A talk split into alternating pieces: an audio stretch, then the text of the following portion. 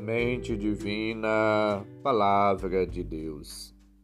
Caros ouvintes, irmãos e irmãs, iniciemos o nosso encontro com Deus. Em nome do Pai, do Filho e do Espírito Santo. Amém. Proclamação do Evangelho de Jesus Cristo segundo Mateus, capítulo 20, versículos de 1 a 16. Glória a vós, Senhor. Naquele tempo, disse Jesus aos seus discípulos esta parábola: O reino dos céus é como a história do patrão que saiu de madrugada para contratar trabalhadores para sua vinha. Combinou com os trabalhadores uma moeda de prata por dia e os mandou para a vinha.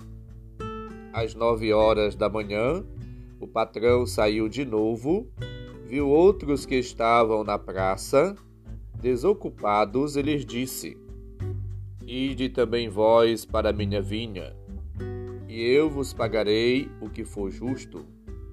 E eles foram. O patrão saiu de novo ao meio-dia e às três horas da tarde fez a mesma coisa. Saindo outra vez pelas cinco horas da tarde, encontrou outros que estavam na praça e lhes disse: Por que estáis aí o dia inteiro desocupados? Eles responderam: Porque ninguém nos contratou. O patrão lhes disse: E de vós também para minha vinha.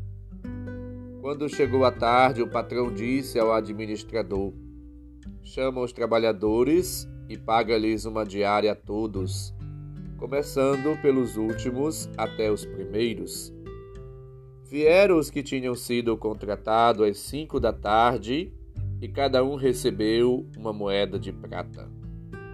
Em seguida vieram os que foram contratados primeiro, e pensavam que iam receber mais. Porém, cada um deles também recebeu uma moeda de prata. Ao receber o pagamento, começaram a resmungar contra o patrão. Estes últimos trabalharam uma hora só, e tu os igualaste a nós que suportamos o cansaço e o calor o dia inteiro. Então o patrão disse a um deles: Amigo, eu não fui injusto contigo. Não combinamos uma moeda de prata? Toma o que é teu e volta para casa. Eu quero dar a este que foi contratado por último o mesmo que dei a ti. Por acaso não tenho o direito de fazer o que quero com aquilo que me pertence? Ou estás com inveja porque estou sendo bom? Assim, os últimos serão os primeiros e os primeiros serão os últimos. Palavra da salvação. Glória a vós, Senhor. Deus é misericordioso, generoso, compassivo, cheio de compaixão, piedoso. E ele chama, convoca, convida a todos à salvação. Jesus mostrou através das suas palavras, das suas atitudes, dos seus gestos, da sua vida, que a salvação é oferecida a todos. A universalidade da salvação se manifesta, se revela nas atitudes, nos gestos, nas palavras de Cristo. A salvação é dom gratuito de Deus. É um ato deliberado da sua bondade e da sua liberdade que se revela na misericórdia, no amor generoso.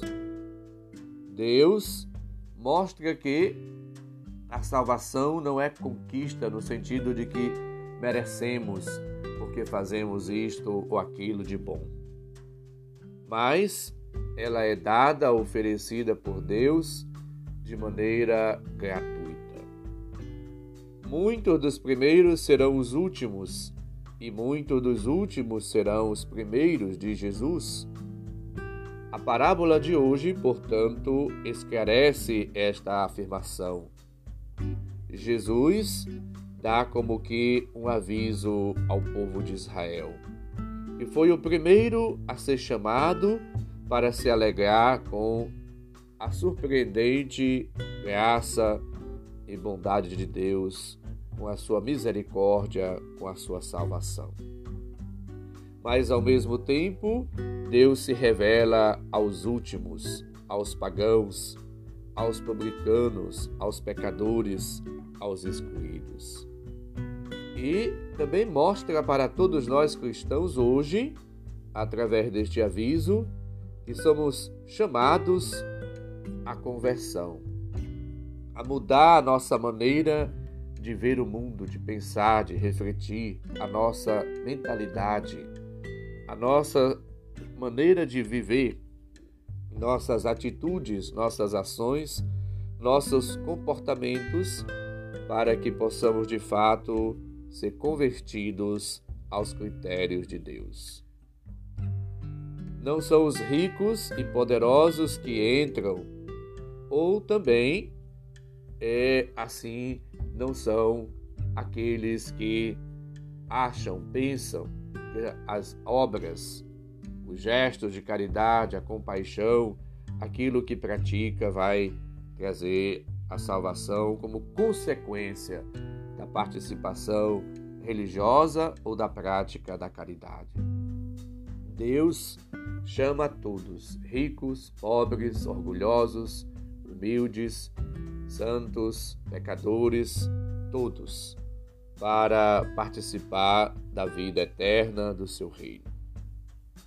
Portanto, somos chamados a corresponder à graça, à vontade, ao desígnio de Deus. O reino de Deus não se conquista por méritos próprios, mas é um dom gratuito e todos devem acolhê-lo com humildade e com gratidão. Já o profeta Isaías nos dizia: Os meus planos não são os vossos planos, os vossos caminhos não são os meus caminhos. Portanto, devemos assim pensar como Deus e entender o raciocínio, o desígnio, o plano salvífico do Senhor. Assim quanto os céus estão acima da terra, assim os meus caminhos são mais altos que os vossos, e os meus planos mais altos que os vossos planos Lembra-nos Isaías 55, 8, 9. É Deus que vai, portanto, mostrando para nós a importância de amadurecer na compreensão do mistério divino. Ao jovem rico era exigido um salto de qualidade. A todos, Jesus pede que nós possamos assim acolher a justiça divina e nos deixar assim converter para viver ao modo de Deus uma vida nova. A graça de Deus é oferecida a todos. Não é baseada em cálculos exatos para usufruir da bondade infinita de Deus e da sua superabundância, da sua graça. Portanto, Jesus é aquele que revela a face misericordiosa de Deus. Somos chamados a viver uma vida em Deus, na prática do bem. Como todos têm fome, têm necessidade, a parábola do administrador, do patrão que contrata funcionários para a sua vinha, recorda e lembra e explicita isso para nós. Deus quer alimentar, saciar a todos. Deus quer a felicidade, a salvação, a realização, o bem-estar de todos. Por isso, ele convoca a todos, como aqueles funcionários, operários das várias horas. E cada um é chamado em horários diferentes e tratados com a mesma ternura, com a mesma compaixão, com a mesma atitude generosa. Portanto, Deus não faz acepção de pessoas, mas oferece a salvação a todos. Acolhamos a, o convite de Cristo, a salvação de Cristo, o seu amor. Deixemos-nos inebriar da sua misericórdia, da sua bondade, do seu espírito, da sua ternura, da sua compaixão. E assim, repletos, cheios da graça de Deus, vivamos uma vida nova e procuremos o bem-estar de todos. Estejamos sempre abertos à graça e ação do Espírito Santo e vivamos uma vida também de gratidão, de generosidade, de agradecimento e de louvor ao Senhor por tudo de bom que Ele tem feito e nos dado de forma gratuita. O Senhor esteja convosco, Ele está no meio de nós. Abençoe-nos, Deus bondoso e misericordioso, Pai, Filho e Espírito Santo. Amém. Santo e abençoado dia para todos. Um abraço, felicidades.